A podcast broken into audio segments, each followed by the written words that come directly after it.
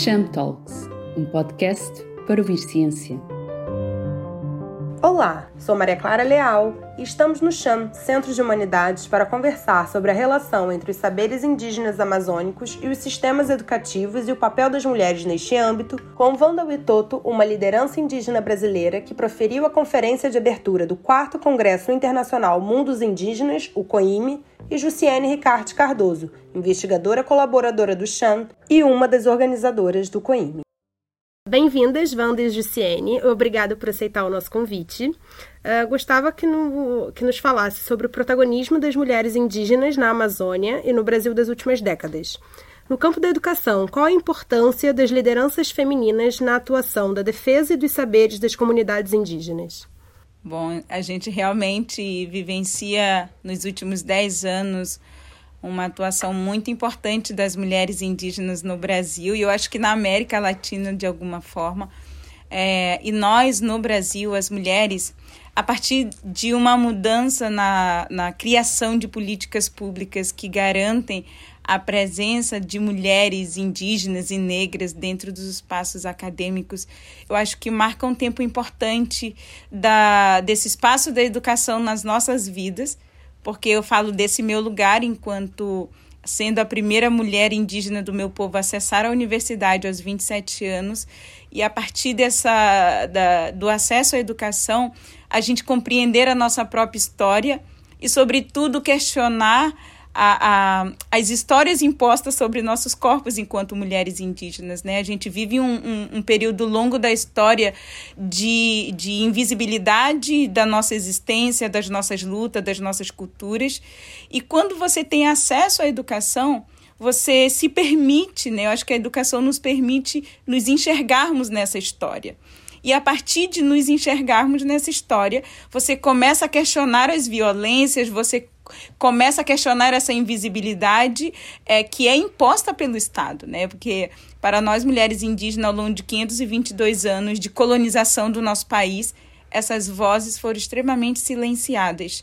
E, e, esse acesso à universidade nos faz entender realmente essa violência. E aí, uma atuação, uma compreensão das nossas realidades que a gente não aceita como algo mais comum para gente, né? Aquilo que é imposto sobre nós, sobre nossos territórios, a negação dos nossos direitos, as violências que nossos corpos vivenciam, passa a ser questionado também, né? E essa luta não é de agora e de 10 anos, né? Então, também deixar isso entendido, porque as nossas ancestrais que caminharam antes de nós, nossas bisavós, nossas avós, nossas mães, vêm de uma luta, mesmo que silenciosa, que não era vista, numa resistência muito grande para que hoje a nossa geração pudesse estar aqui ativa, reivindicando essa memória na história, essa identidade, esse lugar. Então as mulheres assumiram essa, é, essa responsabilidade com a continuidade da nossa existência.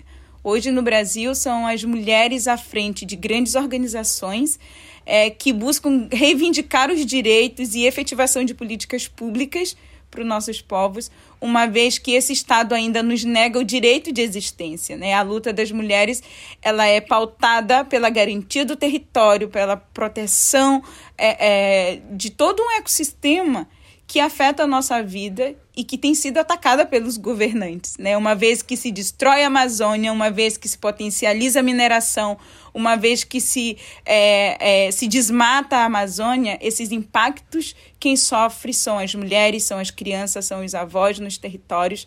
Então a gente se coloca com esse corpo é, de frente mesmo para que esses impactos é, é, sejam diminuídos e a gente tem, na verdade, pago com nossas próprias vidas, né?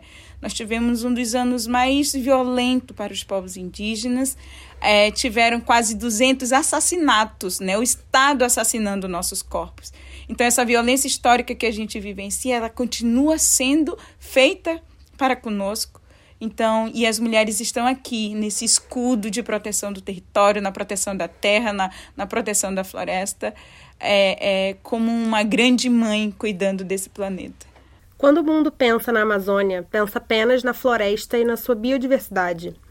Por que podemos pensar que as mídias do Brasil e a internacional não dão destaque a essa diversidade cultural das comunidades indígenas que se encontram no país há mais de 500 anos? Essa é uma realidade assim que eu que eu venho discutindo também, sabe? De como é que esse mundo olha para a Amazônia, eu chamo de um olhar satélite né, de realmente contemplar mais a, a floresta, a, a diversidade dos nossos rios, a beleza dos nossos rios mas dizer que a Amazônia são primeiro as pessoas, né? não somente essa vegetação que é rica, que é bela, é, não é somente nosso rio, nossos rios.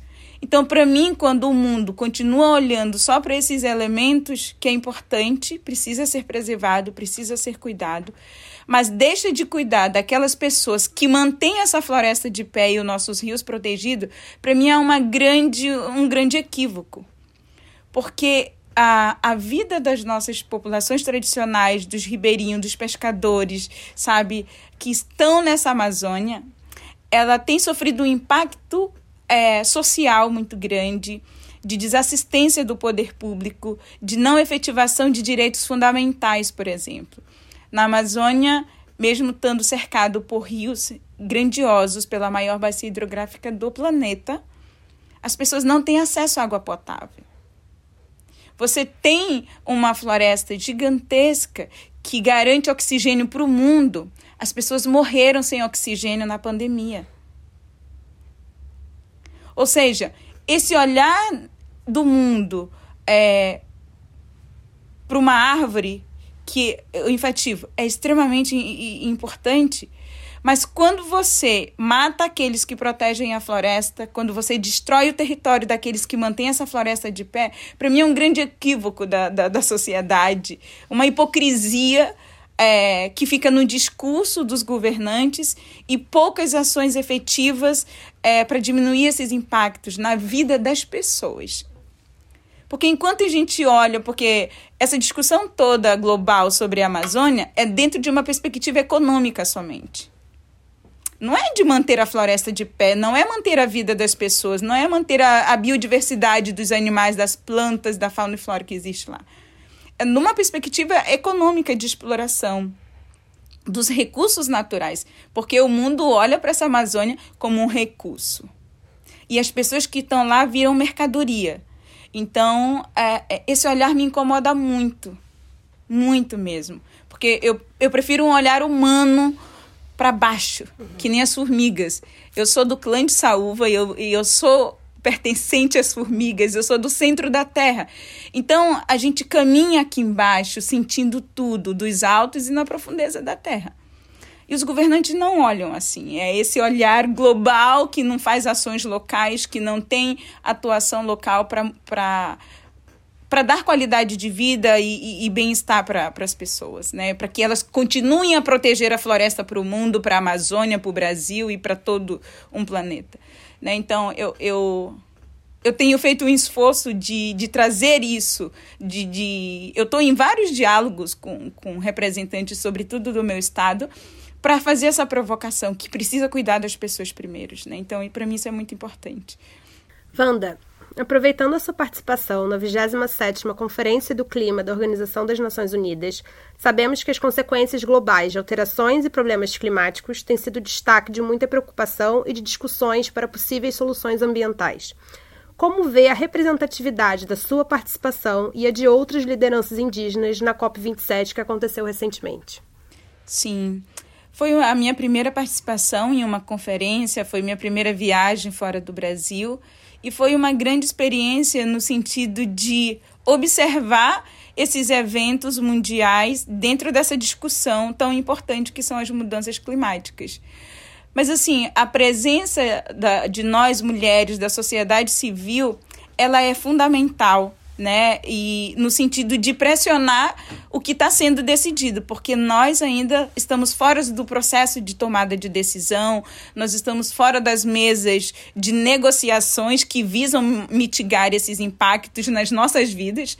Então, a, a presença da sociedade civil, sobretudo de mulheres, que assim foi o meu primeiro evento, então tinha uma presença maciça de mulheres negras e indígenas é, do mundo inteiro isso faz toda a diferença, porque o que está sendo tomado ali de decisão, a, a, essas pessoas, elas conseguem protestar, elas conseguem minimamente dizer alguma coisa de que elas não concordem ou concordem, né? Conseguem pautar nas mesas de discussões, dos debates, isso assim. Mas essas tomadas de decisões, a, a de negociação, a gente ainda está fora desses processos, né? Então, é, é necessário que, que essas conferências garantem essa participação efetiva e que, de fato, os financiamentos que visam essa mitigação, ela chegue para aquelas pessoas que já fazem essas mudanças. Porque o que, que eu percebi lá? A, a, existe uma atuação local de pessoas, de mulheres, de jovens, atuando nos seus territórios diante dos impactos que nós já vivenciamos. E esses impactos dessas injustiça climática, porque a gente não vive a justiça climática, a gente vive dentro de uma injustiça climática, dentro de um racismo ambiental, e que quem é pobre, quem é periférico, quem é indígena, quem é negro, você é, esse impacto ele se dá de forma muito desigual. E somos nós que sofremos primeiro, né? A gente não tem dinheiro para ir para Marte, por exemplo né? Então, quem quem está destruindo o planeta está comprando sua passagem para Marte, porque eles estão destruindo esse planeta aqui. Então, é, é pensar esse, esses espaços da conferência é trazer esse lugar dessas pessoas que são extremamente impactadas. Então, a gente teve um intercâmbio com várias trocas de mulheres realizando, sem apoio de nenhum recurso, sem nenhuma participação do, do governo, ações potentes de mudanças. Porque, tipo, quando você sofre esses impactos, você, dentro das suas tecnologias humanas, sociais, você vai criando um mecanismo de defesa desse, desses impactos. Então você tem que ser muito criativo, sem nenhum recurso, dentro do seu local, é, para diminuir, para você ir se adaptando a essas mudanças. Então, isso para mim foi muito potente. É, perceber as ações dessas pessoas que não estão no governo, né, que não estão nas grandes corporações fazendo mudanças reais, locais, com impacto global, porque para mim é exatamente sobre isso. São nossas ações locais que têm dado resultado global e não ao contrário. Esse pensamento global não traz resultados locais nas pessoas onde estão, nos locais que estão sendo impactados. Então, para mim, essas micros mudanças locais que fazem toda a diferença no mundo né? Então é sobre potências humanas que eu pude perceber e me relacionar com tantas culturas diferentes, com línguas diferentes, é, para entender essa, a nossa potencialidade enquanto coletivo, enquanto mulheres, enquanto juventude, que se unem em prol dessa mitigação desses impactos nas nossas vidas, nos nossos locais. Então, para mim, isso foi a coisa mais potente da COP, uma vez que eu não sentei para negociar nada, né? E é isso é um espaço político de negociações. Então, para onde vai o recurso é que garante alguma coisa de sobrevivência para algum lugar. Para onde não vai, você que enfrente os seus problemas sozinho. Né? Então, é um pouco disso. É, é, isso me marca na, na COP nesse sentido. Participei de vários painéis importantes. Eu era uma das poucas mulheres, haviam duas mulheres indígenas do estado do Amazonas presentes na COP. Né? Então, a gente pôde participar de vários painéis importantes, trazendo esse lugar do estado do Amazonas, que faz parte de, da, da, da Amazônia é, legal. E, e discutindo é, é, com outros representantes de outros países da América Latina, né? que foi, foi uma troca muito incrível para mim. E de que forma os saberes indígenas podem uh, contribuir para esses mecanismos de colaboração para uma justiça climática? É, eu fico muito contente nos pequenos avanços é, da ciência, no sentido de. Existe uma tentativa de reconhecer a importância é, é, da cultura indígena, dos corpos indígenas, das vozes e conhecimentos indígenas por parte de alguns campos científicos. Isso, para mim, é um avanço dentro desse processo, porque o conhecimento indígena sempre foi muito marginalizado não é considerado uma ciência, logo não está nesse lugar é, é, é, de pensamento, né? E a própria ciência também não dá conta de dar resposta para todas essas mudanças e esses impactos é, sociais, ambientais que a gente vivencia. Então é necessário criar outras alternativas é, de modos de vida. É, do simples, que é a realidade do nosso povo indígena, né? A gente vem de uma simplicidade, de uma relação com a natureza, de a gente se ver enquanto natureza, que esse mundo global não enxerga. Mas diante do caos que a gente vivencia, está se tendo um esforço de olhar para esse modo de vida, é, para esse conhecimento, para esse saber, como parte da solução desses problemas. É, isso para mim é muito positivo, é, mas ainda é, é, necessário que avancemos é, nesse reconhecimento né, dessa ciência, porque há milhares de séculos os nossos povos, a partir desse modo simples de viver no mundo, a gente é que mantém essa floresta de pé.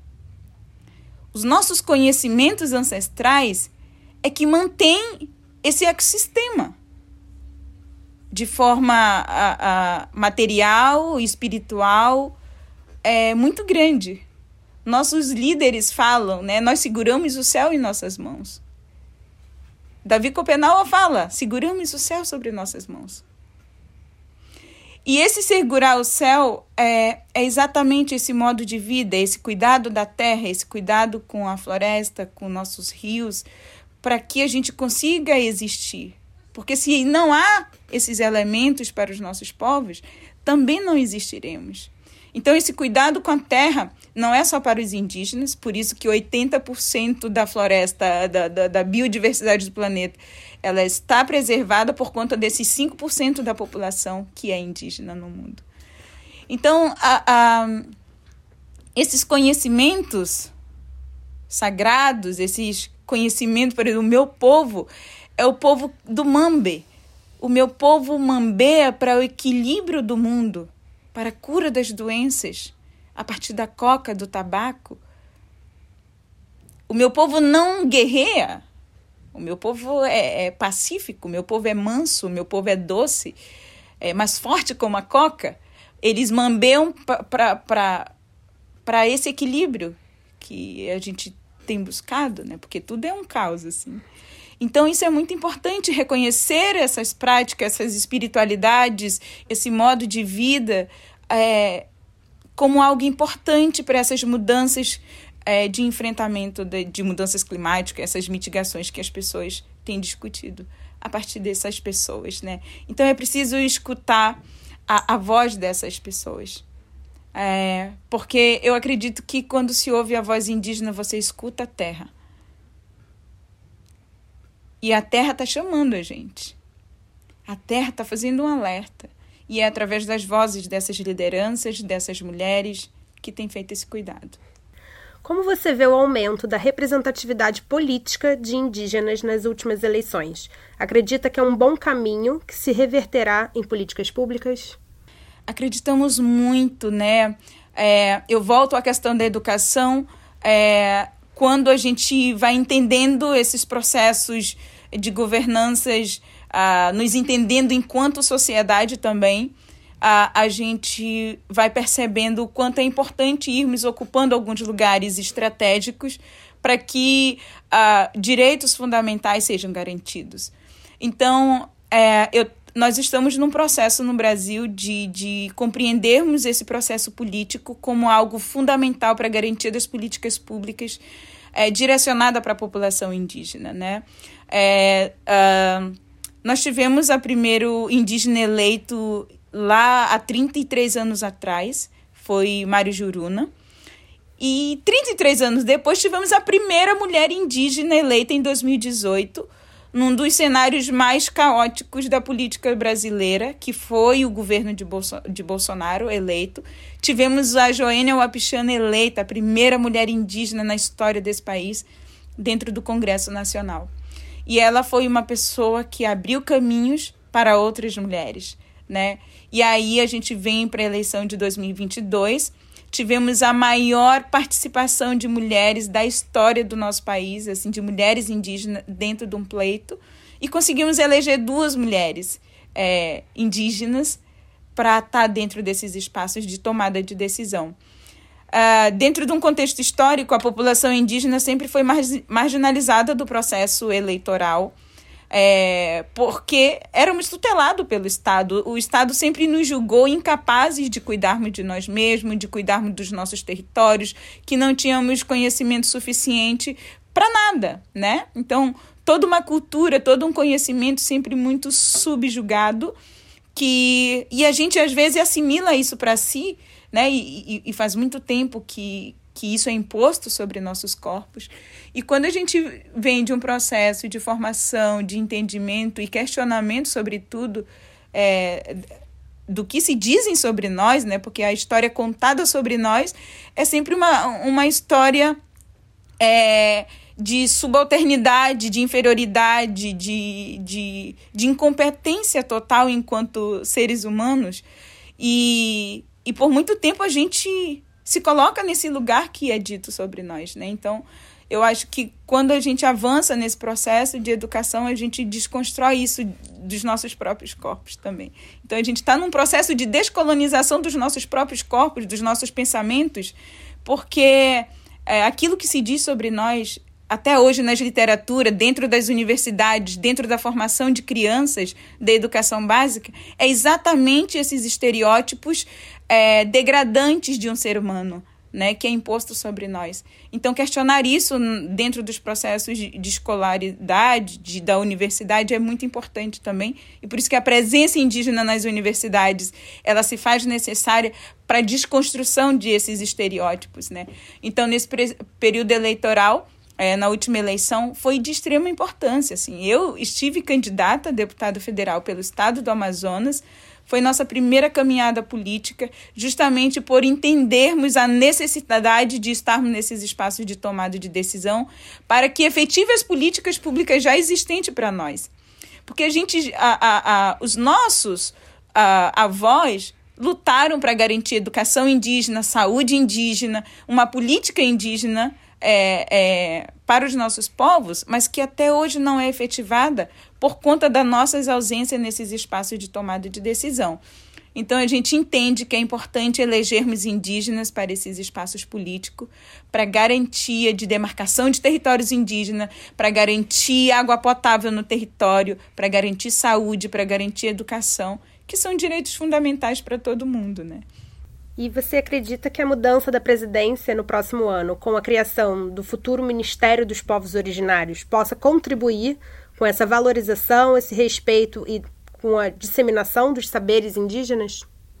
A gente tem uma expectativa positiva é, no, no, no, sentido de que, pela primeira vez na história desse país, é, se discute ou estão pensando na construção de um espaço político é, estratégico para a garantia desses direitos dessa população. Então, a gente está numa expectativa muito positiva, com algumas ressalvas diante, porque é tudo muito novo, a gente também não está participando do processo, né? Eu estou fora do processo é, de construção disso nesse momento, né? A gente está numa articulação com nossas organizações para que tenha participação é, é, de nós, mulheres, de lideranças indígenas dentro desse processo de construção é, que a gente possa pontuar exatamente como que a gente quer, como que a gente pretende também estar nesse espaço, né? Porque é isso, vão construir um ministério, vai ter indígena, né? Quem é que vai estar tá assumindo?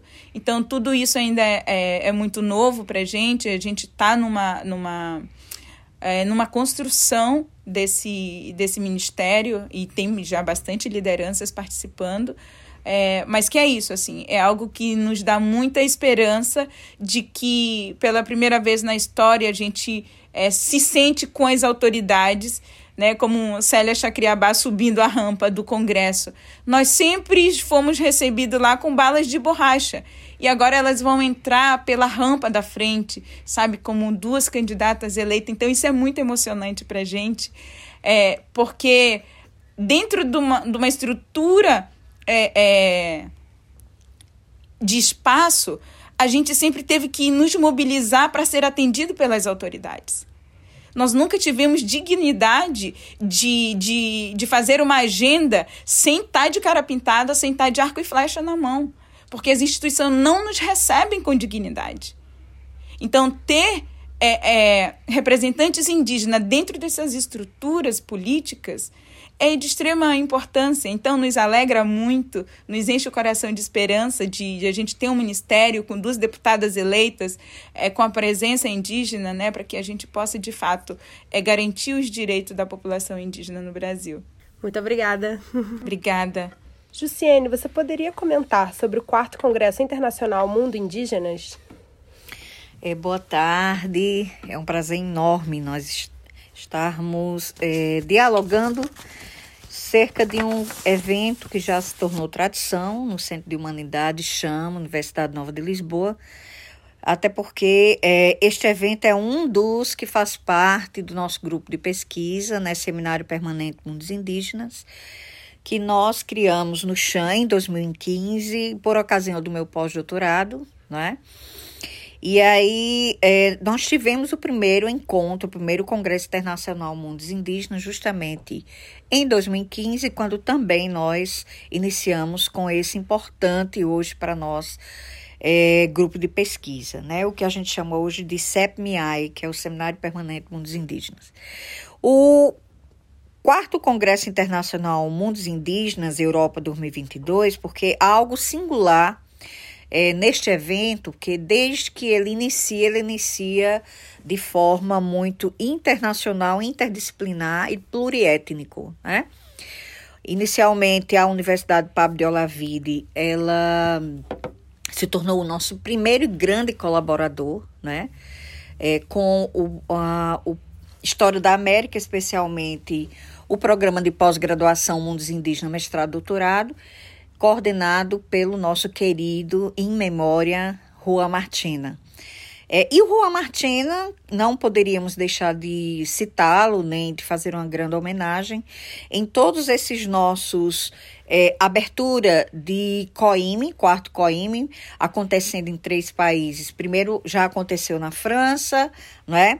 é nessa semana acontecendo na Universidade Nova de Lisboa e a partir de 1 e 2 acontecerá na Espanha, em Sevilha, Universidade de Pablo de Olavide. Né? Então, a importância, inicialmente, uh, de toda a força, de todo o investimento carismático, é, competente e inteligente do nosso parceiro Juan Martina, que infelizmente perdemos há pouquíssimo tempo, junto com a sua esposa, né, a professora Naíbe, que com certeza ele, junto com a Naíba, era o grande suporte e continua sendo Naíba nosso grande suporte também para a execução do quarto Congresso Internacional Mundos Indígenas Europa.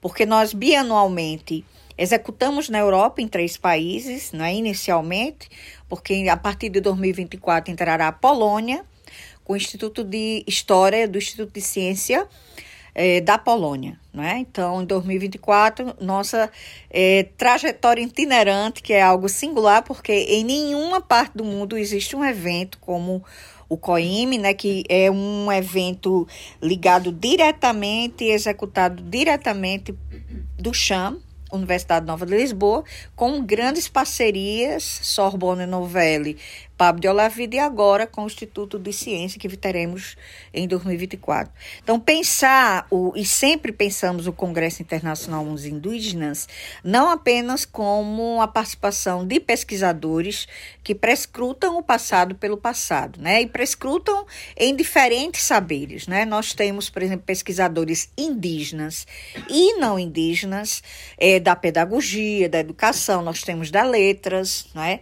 Nós temos do direito, nós nós temos da sociologia, da antropologia, da história, não é? da biologia, ou seja, há significativamente uma interdisciplinariedade, vários é, formas de epistemes de pensar a questão indígena, mas especialmente não apenas a pesquisa pela pesquisa. Existe um comprometimento desses diferentes pesquisadores indígenas ou indígenas para que esse passado não seja como revisitar o morto, mas a partir das problemáticas do presente, de demandas do presente, estamos sempre retornando a este passado desde o século XVI, porque nós temos é, pesquisadores que trabalham com fontes manuscritas, fontes históricas do 16 ao século XIX. Nós temos pesquisadores que trabalham mais especificamente com as literaturas, não é? é e, por exemplo, na Sorbonne Nouvelle, que eu também estou do CREPAL como pesquisadora associada, nós trabalhamos muito mais com literatura de mulheres não é? Numa perspectiva também é, da fonte da história oral e memória, com memórias e histórias de mulheres, não é? é outro grupo trabalha muito mais numa perspectiva da história do direito, né? Ou dos direitos humanos, entende? É, é perceptível essa amplitude de olhares sobre as questões indígenas, sobre as fontes históricas na perspectiva indígenas, sobre saberes, como, por exemplo, a história ambiental também. Né? Nós trabalhando na perspectiva da história ambiental e da história da ciência, porque quando trata-se de ciência, uma das coisas que mais nós estamos é, abrindo essa reflexão e essa discussão é que quando você traz, está trazendo lideranças indígenas, como a nossa querida e maravilhosa Wanda Itoto, que é hoje uma das grandes lideranças do Amazonas, não é? que foi candidata a deputada federal pela luta que ela trava pelos direitos, por exemplo, das mulheres indígenas é, em situação de cidade, em situação de área urbana, como ela vem trabalhando com muita generosidade, se dando completamente, mas também é, aos mulheres e, e, homens indígenas que estão na floresta do Amazonas, né?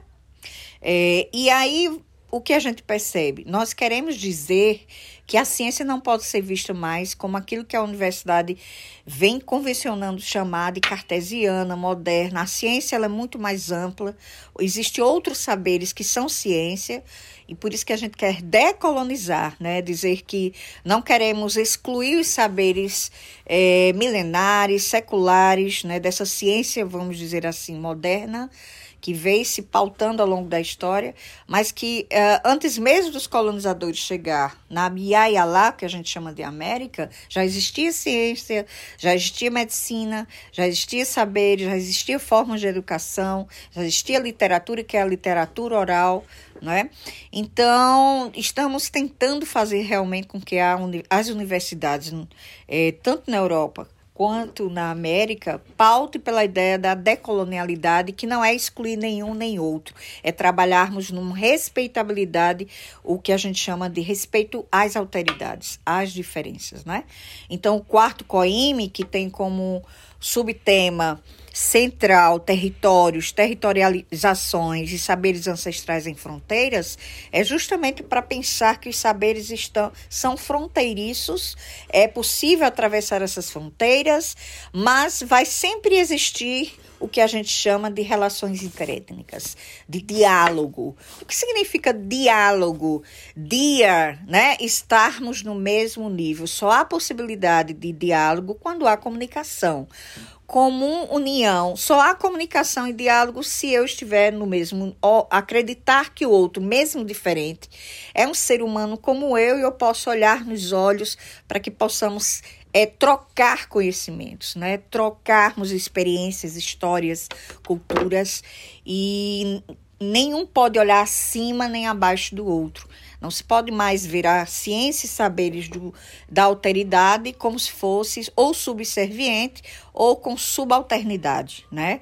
O que a gente tem que saber é construir um mundo novo capaz de que é possível sim uma outra história de diálogo, de reflexão, que juntos possamos impedir a degradação ambiental, o genocídio, o etnocídio entre os povos indígenas da América, mas do mundo inteiro né? Dentro do que a ONU, o OIT concebe como povos originários e comunidades tradicionais. Muito obrigada. Obrigadíssima, minha flor linda do Oriente.